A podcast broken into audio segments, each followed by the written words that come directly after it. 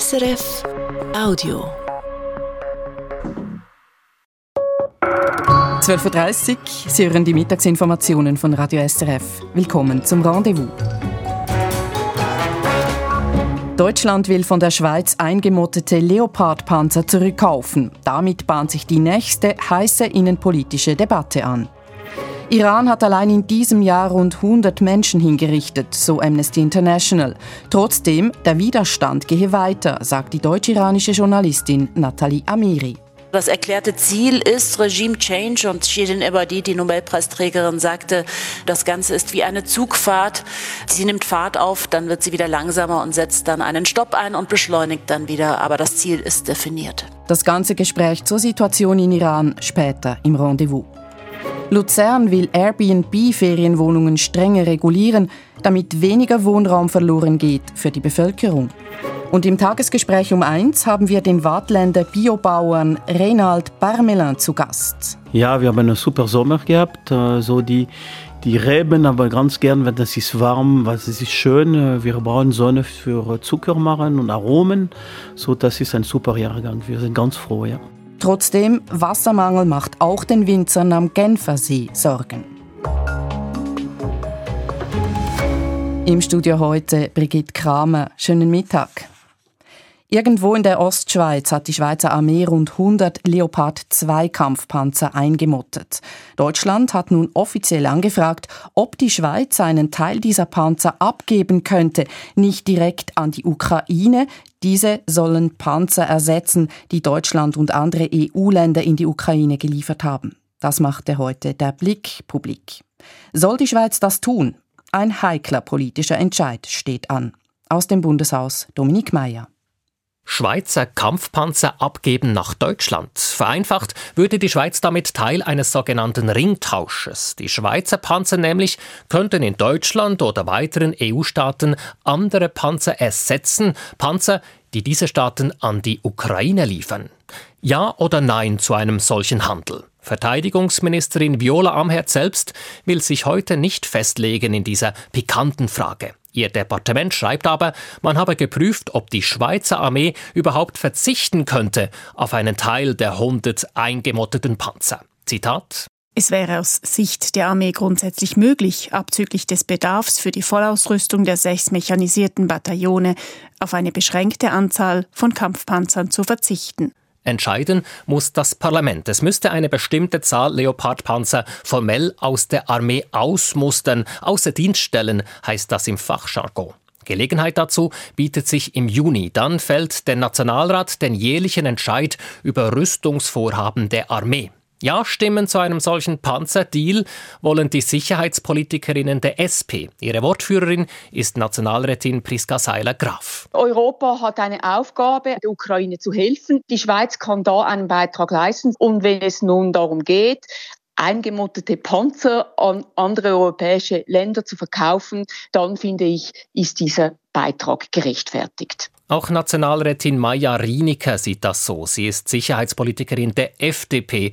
Vor wenigen Wochen bereits hat Rienecker im Bundeshaus einen Anlauf genommen für einen solchen Panzerhandel. Damals noch vergeblich, jetzt will sie dranbleiben. Es braucht eine Mehrheit und dazu werde ich mich in den kommenden Wochen bestimmt mit verschiedenen Kolleginnen und Kollegen noch weiter austauschen. Anfangen muss Rinika wohl in den eigenen Reihen. Ihre FDP nämlich ist gespalten. Der Parteipräsident und einflussreiche Sicherheitspolitiker Thierry Burkhardt nämlich sagt heute Nein. Die Schweizer Armee brauche alle Panzer für sich. Aufgrund dessen, dass wir zurzeit praktisch keine Verteidigungsfähigkeit haben, also erheblichen Nachholbedarf haben, glaube ich kaum, dass wir noch tatsächlich Panzer haben, die wir weitergeben können, ohne uns selber in unserer Verteidigungsfähigkeit zu schwächen. Die Leute von Verteidigungsministerin Amherd sagen, wir haben es gehört, es gäbe Spielraum bei der Schweizer Armee. FDP-Chef Burkhardt entgegnet, das sei nicht seriös genug abgeklärt. Auf keinen Fall Panzer abgeben für einen faktischen europäischen Ringtausch will erwartungsgemäß die SVP. Und auch der Fraktionschef der Mittepartei, Philipp Breggi, sagt: Stand heute lehnen wir es ab. Skepsis machen und einerseits die Frage, ob ein Ringtausch neutralitätsrechtlich problematisch ist. Das zweite ist der Einfluss auf die Wehrfähigkeit der Armee. Diese beiden Fragen müssen geklärt werden. Nachzutragen ist, die Grünen sind ebenfalls gegen eine Panzerlieferung. Die politische Milchbüchleinrechnung zeigt somit, es gibt zurzeit keine politische Mehrheit für eine Weitergabe der Leopard-Panzer. Der Nationalrat dürfte im Juni abstimmen, der Ständerat sogar erst im September. Da vergeht also noch viel Zeit und eines hat sich im ersten Jahr seit Ausbruch des Ukraine-Kriegs klar gezeigt. Internationaler Druck auf die Schweiz kann politische Mehrheiten noch verändern und ein solcher Druck ist auch in der Panzerfrage zu erwarten. Heißt, es bleibt spannend. Der Bericht von Dominik Mayer. Nun zur Nachrichtenübersicht mit Lara Christen. Kompostieren und wiederverwerten. Die Schweiz hat in der Vermeidung von Abfällen in den vergangenen Jahren Fortschritte erzielt. Zu diesem Schluss kommt der Bundesrat in einem neuen Bericht. Trotzdem gäbe es noch Handlungsbedarf. Die Regierung appelliert vor allem an die Bauwirtschaft und die Privathaushalte. Die Haushalte recyceln jährlich rund 3,2 Millionen Tonnen Papier, Glas, Alu und PET. Dennoch würden die Ressourcen immer noch zu wenig geschont, heißt es im Bericht. So gelangten beispielsweise immer noch zu oft Kunststoffe in die Grüngutsammlung. Der Zürcher SVP-Nationalrat Roger Köppel tritt im Herbst nicht mehr zu den Wahlen an. Er wolle sich auf sein Weltwoche-Magazin konzentrieren, schreibt Köppel. Bis im Herbst werde er sein Amt als Nationalrat noch ausüben. Dann wolle er aber neuen Kräften Platz machen. Roger Köppel ist seit acht Jahren für die Zürcher SVP im Nationalrat. Die Fluggesellschaft Swiss hat im vergangenen Jahr 450 Millionen Franken Gewinn gemacht. Dies nachdem sie im Vorjahr noch einen Verlust von gut 400 Millionen Franken geschrieben hatte. Sowohl im Personen- wie im Frachtverkehr gab es nun ein Plus. Die Swiss beförderte im letzten Jahr 12,8 Millionen Passagiere. Das sind mehr als doppelt so viele wie im Vorjahr.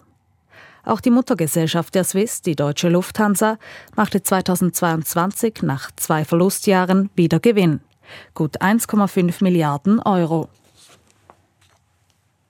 Die EU will den Verkauf von neuen Autos mit Benzin- und Dieselmotoren ab 2035 verbieten. Dieses Verbot wollten die EU-Staaten am nächsten Dienstag endgültig beschließen. Nun hat die schwedische Regierung als EU-Ratsvorsitzende die Sitzung verschoben auf unbestimmte Zeit. Grund ist ein Streit in der deutschen Regierung. Die FDP ist nicht bereit, dem Verbot zuzustimmen. Sie verlangt Änderungen. Und ohne die Zustimmung Deutschlands gibt es im EU-Ministerrat nicht die nötige Mehrheit zum Verbot von neuen Autos mit Verbrennungsmotoren. In Belarus ist Friedensnobelpreisträger Aljes Bialyatsky von einem Gericht zu zehn Jahren Haft verurteilt worden. Das berichtet die staatliche belarussische Nachrichtenagentur Belta. Bialyatsky wurden Schmuggel und die Finanzierung von Protesten vorgeworfen. Er hat die Menschenrechtsgruppe Viasna gegründet, die während der regierungskritischen Proteste in Belarus 2020 Demonstrierende rechtlich und finanziell unterstützt hat. Im vergangenen Jahr erhielt Aljes Bialyatsky den Friedensnobelpreis. Westliche Menschenrechtsgruppen hatten den Prozess gegen ihn kritisiert. Zum Sport Ski Alpin. Beim Super-G der Frauen im norwegischen Kvitfjell fährt Lara Gut Berami als Dritte aufs Podest.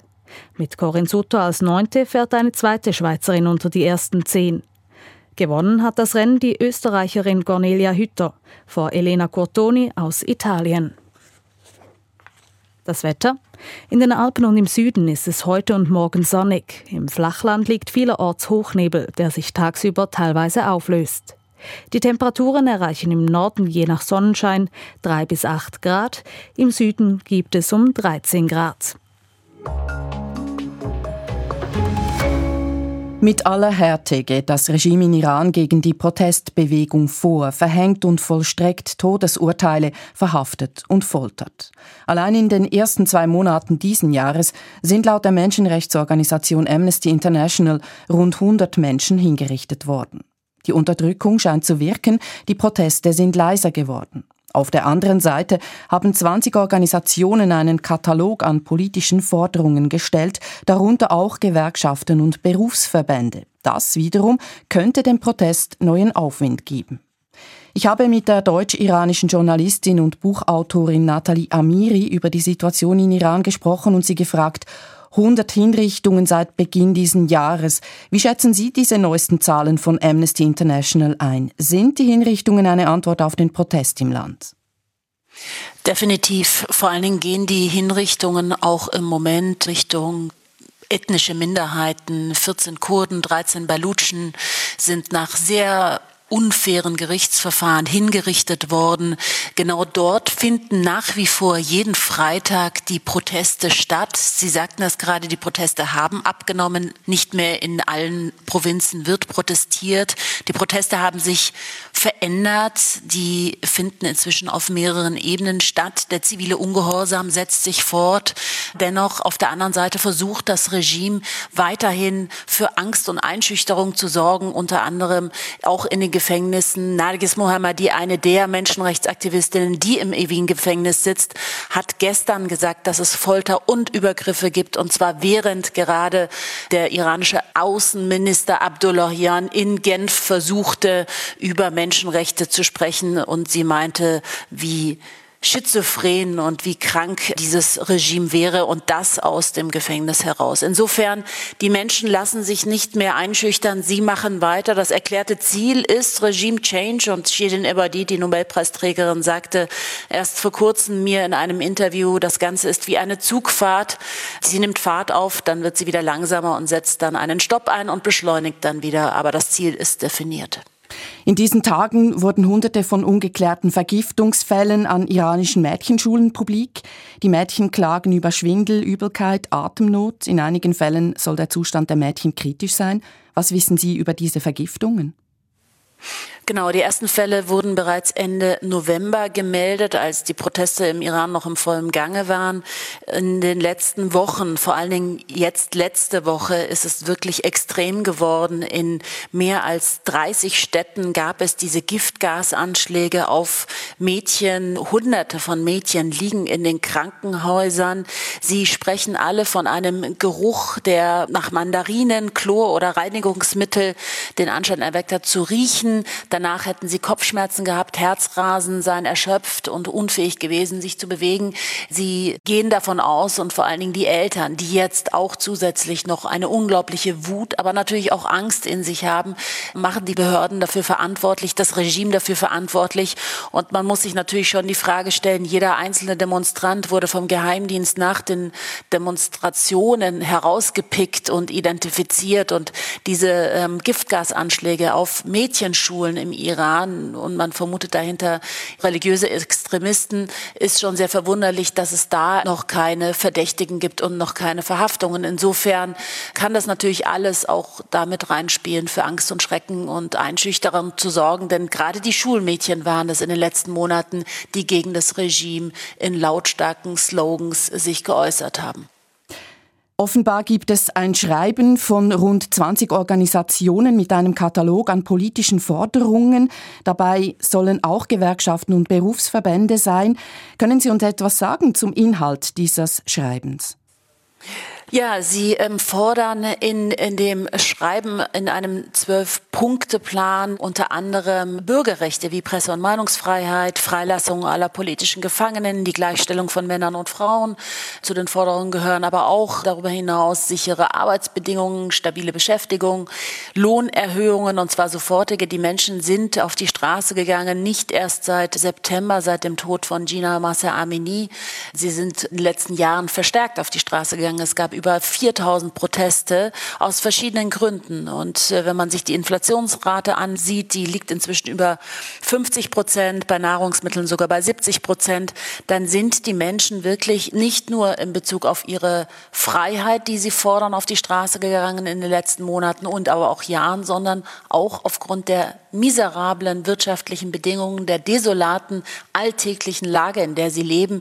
Insofern vermischt sich das jetzt alles und das hat natürlich politische Schlagkraft, wenn sich da jetzt die Arbeiter- und Zivilverbände zusammentun und konkret politische Forderungen stellen.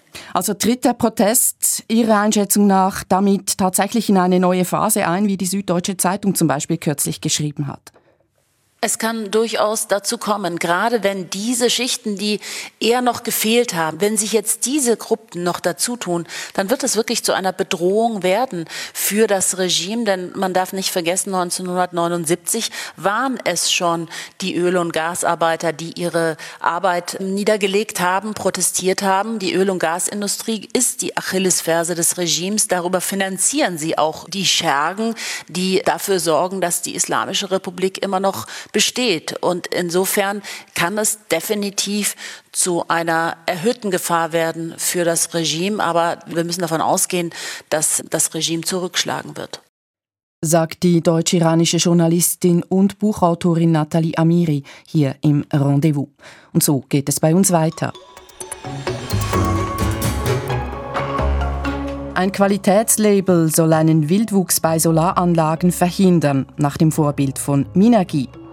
Die Rentenreform in Frankreich sorgt für Protest unter der Bevölkerung und für Knatsch unter den Linken. Und Luzern will verhindern, dass Airbnb-Angebote die Einheimischen aus der Innenstadt verdrängen. Der Entscheid liegt bei der Stimmbevölkerung.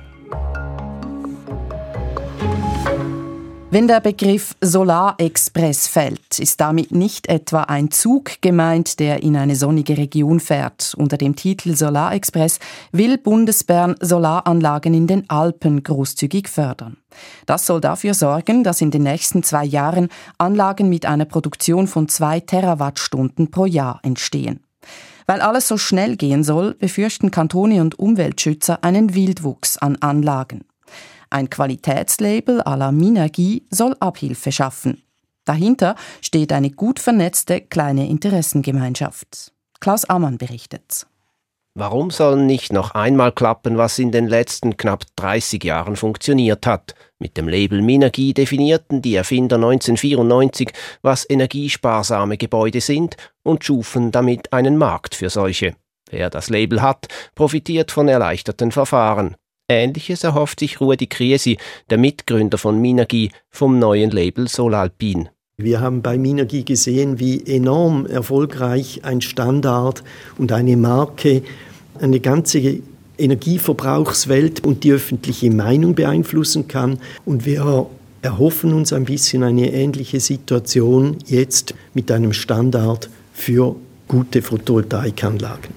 Der Ingenieur Rudi Kries ist Präsident der IG Solalpin, die das Label entwickelt. Vizepräsident ist der Jurist und langjährige Geschäftsführer der Elektrizitätskommission ELCOM, Renato Tami. Er erklärt, welche Kriterien eine Solaranlage in den Bergen erfüllen muss, wenn sie mit dem Label ausgezeichnet werden soll.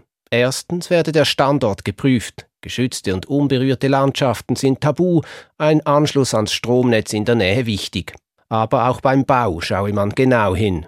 Da denken wir vor allem an Umweltkriterien, die erfüllt werden müssen, an Kriterien vom Landschaftsschutz her, aber auch an Kriterien bezüglich der Nachhaltigkeit der Materialien, die wir verwenden für solche Anlagen. Von Beginn weg müsse zudem der Rückbau der Anlage am Ende der Lebensdauer geplant werden. Schließlich sei der Einbezug der lokalen Bevölkerung wichtig. Diese solle sich am Betrieb der Anlage beteiligen und selbst vom lokal produzierten Strom konsumieren können. Noch sind die Kriterien nicht fix. Neben Elektrizitätsunternehmen werden auch Naturschutzorganisationen in den Prozess der Entwicklung mit einbezogen, und diese zeigen sich angetan. Zum Beispiel Raimund Rodewald, der Geschäftsführer der Stiftung Landschaftsschutz.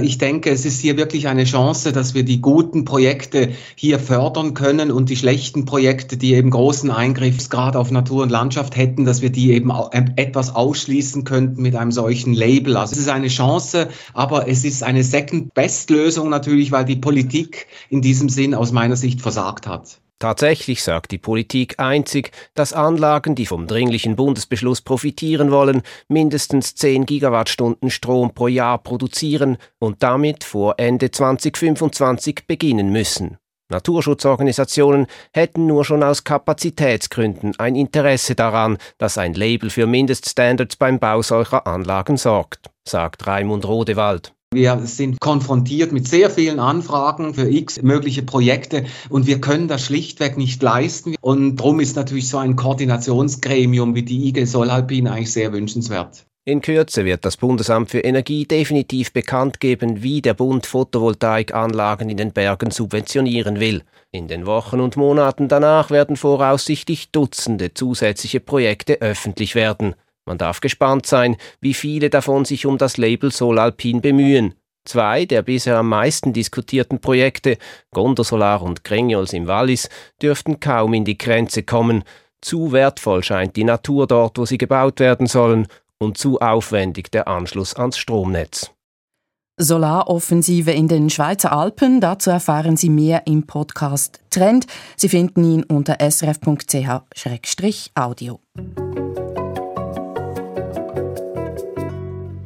Die Wogen gehen hoch in Frankreich. Seit Wochen gehen die Menschen auf die Straße, um gegen die geplante Rentenreform von Präsident Macron zu protestieren.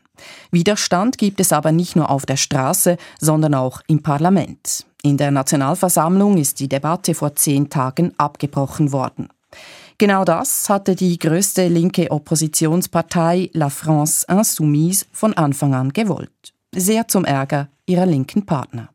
Der Bericht von Frankreich-Korrespondent Daniel Voll. Die letzten Minuten der Debatte zur Rentenreform waren selbst für die Verhältnisse in Frankreichs Nationalversammlung ungewöhnlich turbulent. Noch während Arbeitsminister Olivier Dussopt sein Schlusswort hielt, stimmte die Fraktion der linkspopulistischen La France Insoumise ein Kampflied der Protestbewegung Gilets jaunes an und verließ den Saal. Mesdames et messieurs les députés insoumis, vous m'avez insulté 15 jours. Der entnervte Minister rief ihr nach, er sei nun zwei Wochen lang beleidigt worden, aber er lasse sich nicht einschüchtern. Frustriert war nach dieser Debatte in der Nationalversammlung nicht nur die Regierung, sondern auch Frankreichs Linke und die Gewerkschaften. Laurent Berger, der Generalsekretär der größten Gewerkschaft CFDT, attackierte la France Insoumise ungewöhnlich scharf. Moi, je l'ai dit, je l'ai dit dès vendredi soir, le spectacle qui est donné à l'Assemblée nationale, il est indigne, il est honteux. Il fallait aller à l'article 7. La France Insoumise habe in der Nationalversammlung ein unwürdiges und schändliches Spektakel aufgeführt und damit Millionen von Männern und Frauen diskreditiert, die seit Wochen gegen die Rentenreform protestierten.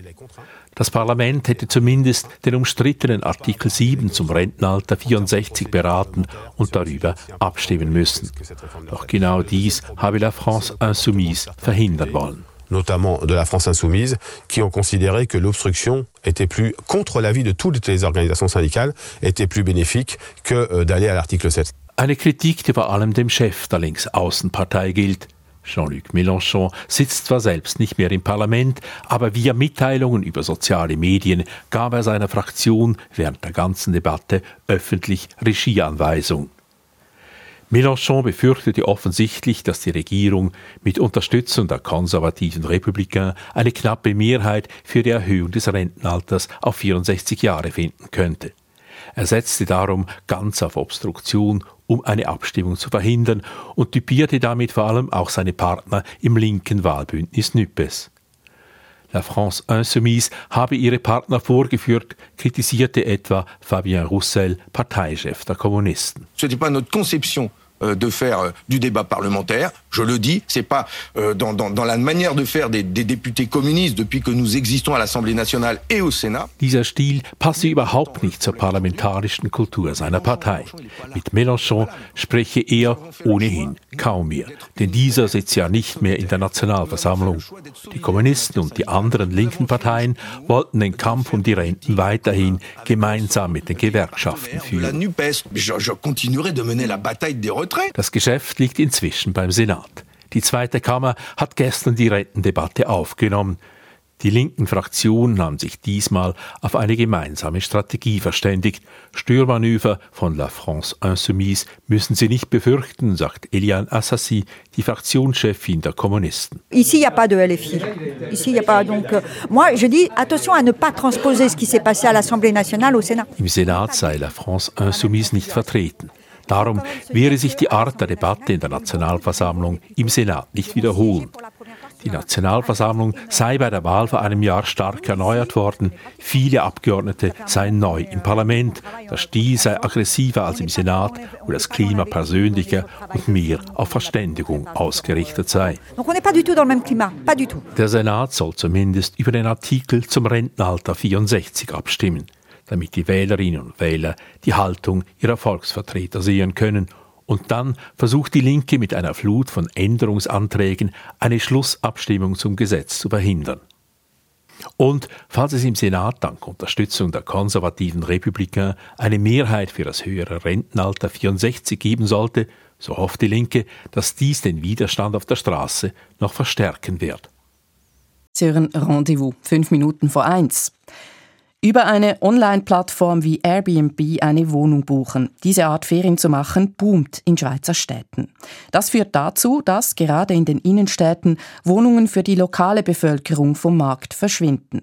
Deshalb wollen einige Städte diese Kurzzeitvermietung stärker regulieren, so auch die Stadt Luzern. Am 12. März entscheidet die Stimmbevölkerung dort über eine entsprechende Initiative. Zentralschweiz-Korrespondent Christian Oechslin berichtet. Wer in der Stadt Luzern in einer Wohnung statt in einem Hotel übernachten will, hat die Qual der Wahl. Rund 330 Wohnungen werden auf verschiedenen Plattformen angepriesen und jedes Jahr würden es mehr, sagt SP-Stadtparlamentarier Mario Stübi. Vor allem die großen Anbieter seien ein Problem.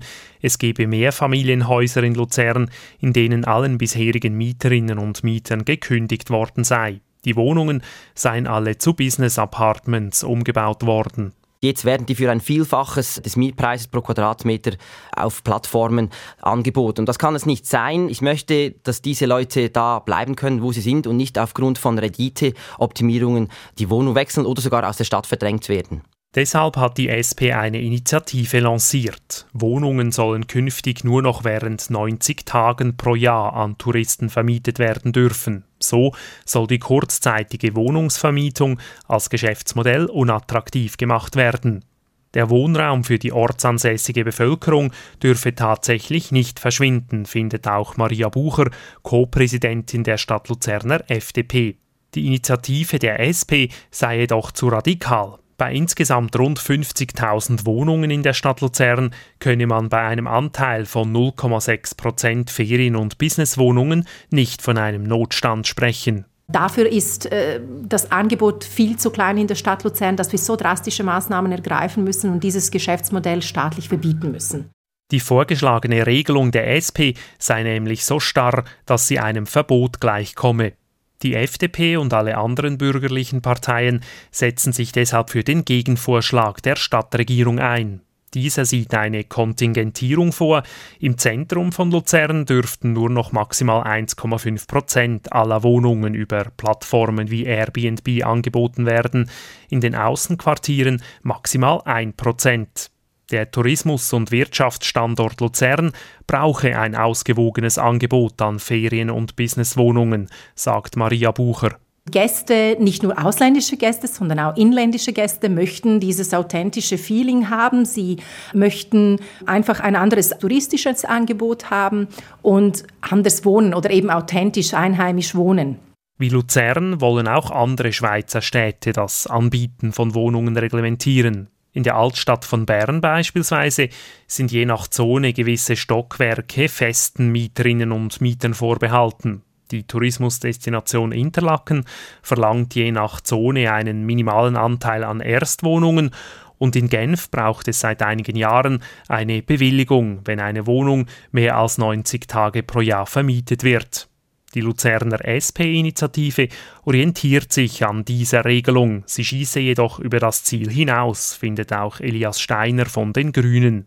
Airbnb-Wohnungen sollten in Luzern auch künftig gebucht werden können. Erstens seien solche Wohnungen für Familien mit Kindern oftmals die günstigere Variante als die Übernachtung im Hotel. Dann gehen wir auch davon aus, dass TouristInnen in Ferienwohnungen länger bleiben als in Hotels, dass es eben eine Art von Tourismus anzieht, den wir sehr begrüßen, weil er eben nachhaltiger ist, weil er länger ist, weil es mehr Interaktion mit der Stadt gibt. Ein nachhaltiger Tourismus sei auch Ihnen wichtig, sagt SP-Politiker Mario Stübi. Er dürfe aber nicht die Einheimischen verdrängen.